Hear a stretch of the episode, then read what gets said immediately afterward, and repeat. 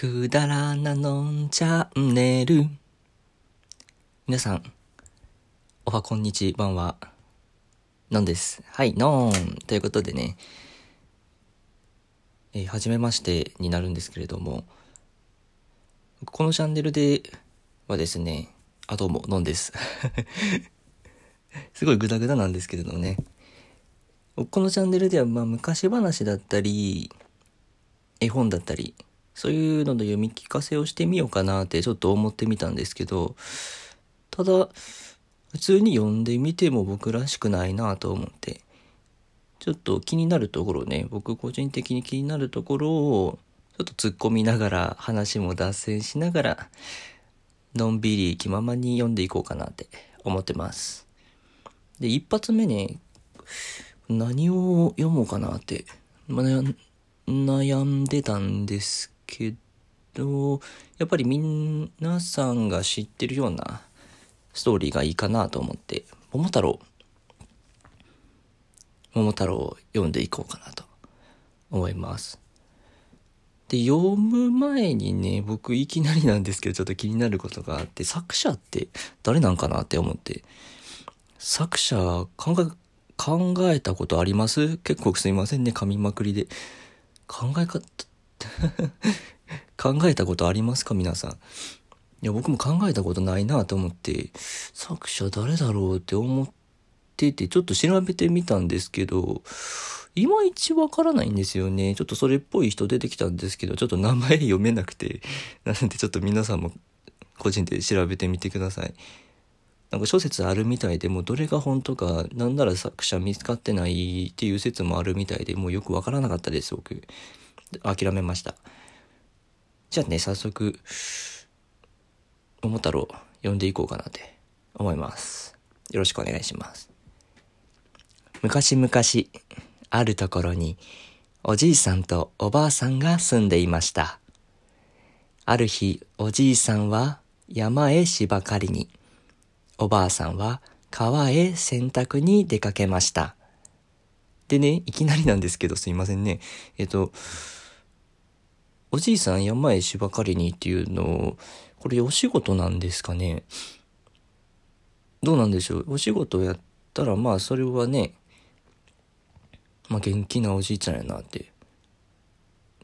いい、まあ健康的ですよね。すごいいいなって。まあね、ちょっと腰曲がるかもしれんけど、元気やなって思うんですけど、ちょっとこれお仕事じゃなかった時ね、ど、山持ってますよね、これ。山持ってる持ち山、相当お金持ちなご夫婦なんじゃないかなって。まあね、子供いないって話ですから、まあお金あっても不思議じゃないとは思うんですけど、ちょっとこういうところ気になったりしました。続き。おばあさんが川で洗濯をしていると、大きな桃がどんぶらこ、どんぶらこと流れてきました。おやまあ、なんて立派な桃かしら。おばあさんは桃を拾うと家へ持って帰りました。ここもね、ちょっと皆さん思ったことあるんじゃないかなって思うんですけど、よく一人で大きな桃を持って帰れたなって。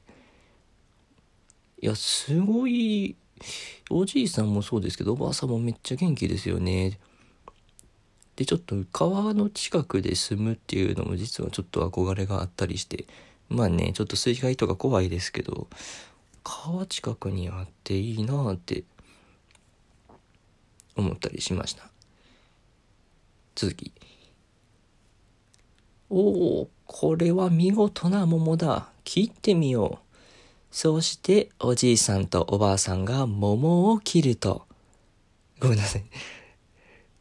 おじいさんとおばあさんが桃を切ると、すごいね、なんか入刀式みたいですよね。初めての共同作業みたいなね。なんと中から男の子が出てきました。こりゃ驚いた。子供がいなかった二人は大喜びです。桃から生まれたから桃太郎と名付けましょう。これ男の子じゃなかったらなんで名前つけてたんですかね。ももちゃん、ももことか。桃子、桃子って言うとね、ちょっと僕、あの、乃木坂が好きなもんでね、大園桃子ちゃんとか出てきちゃうんですけどね。ちょっと関係ない話ですね。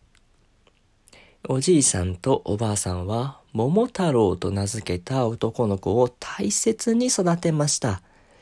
桃太郎は、くすくす、くすくす、くすくと育ち、やがて立派な若者になりました。立派な若者ってなんだろう？立派な大人、立派な若者。ある日、桃太郎は言いました。おじいさん、おばあさん、最近村には悪い鬼が来るそうです。僕は鬼ヶ島へ行って悪い鬼を退治しようと思います。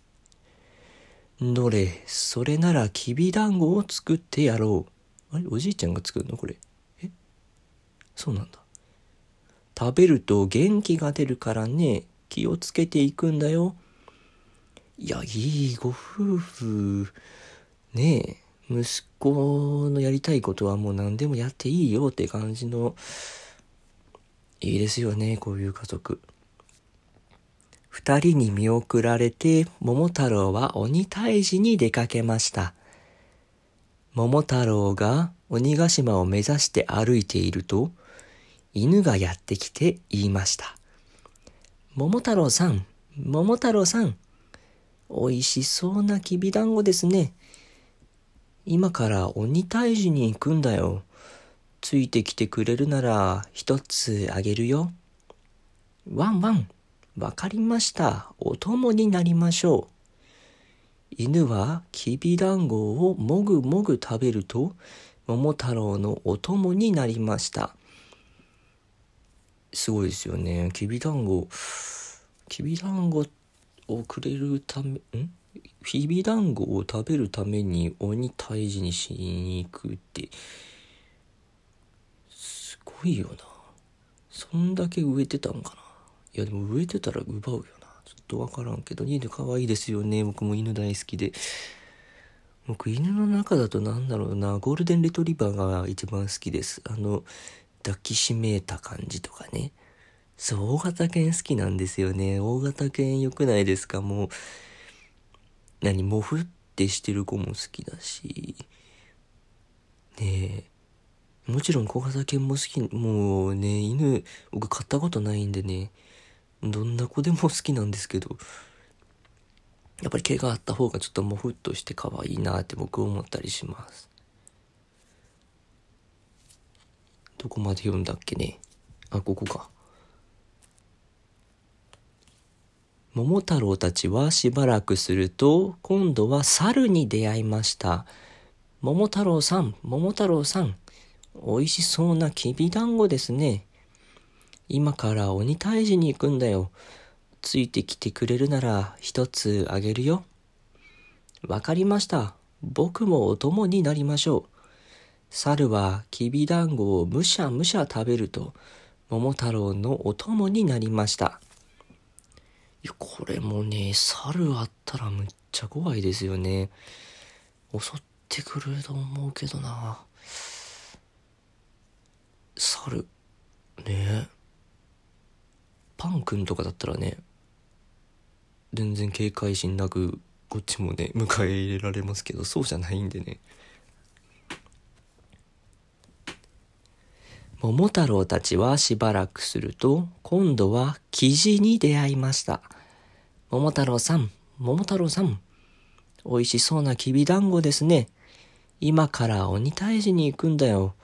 ついてきてくれるなら一つあげるよ。わかりました。私もお供になりましょう。女の子設定かな？キジちゃん？キジちゃん？キジはきびだんごをパクパク食べると桃太郎のお供になりました。キジって強くなさそうですね。ワシとか、ワシ、ねえ。ちょっと思いますよね。なんか犬とか猿ってまあまあ強いかなって思うけど、キジって、まあ、機動力？空飛べるしな。空からアタックできるって考えたら、まあ、いいのか。キジね。こうして桃太郎は3匹のお供と一緒に鬼ヶ島を目指しました。海まで出るとみんなで力を合わせて船を漕ぎます。だって漕げるの多分猿ぐらい。犬ってさすがにこう、あれかな？え、漕ぐ、後ろでさ、ちょっと犬だけ泳いでもらってさ、犬かきで押してもらうみたいな。犬の負担でかいか。ねいや、犬、ごめんなさいね。ちょっとまたそれますけど、犬、誰、まあ、たまに泳げない子いますけど、大体の子泳げるじゃないですか。すごくいいなって。ちょっと僕、海、海は好きなんだけど、泳ぐのちょっと苦手でね。あんなすぐ、ね、海バーって入って、海、まあ海に限らず、水にバーって入ってすぐ泳げんのいいなってちょっとね、犬に嫉妬してしまったりしますね。自分が努力せえって話なんですけどね。よいしょ、よいしょ。鬼ヶ島が見えてきたぞ。桃太郎たちが鬼ヶ島へ着くと、鬼たちは村から奪ったごちそうで飲めや歌えやの大騒ぎをしているところでした。宝物もいっぱいあります。鬼って人食べないんですかね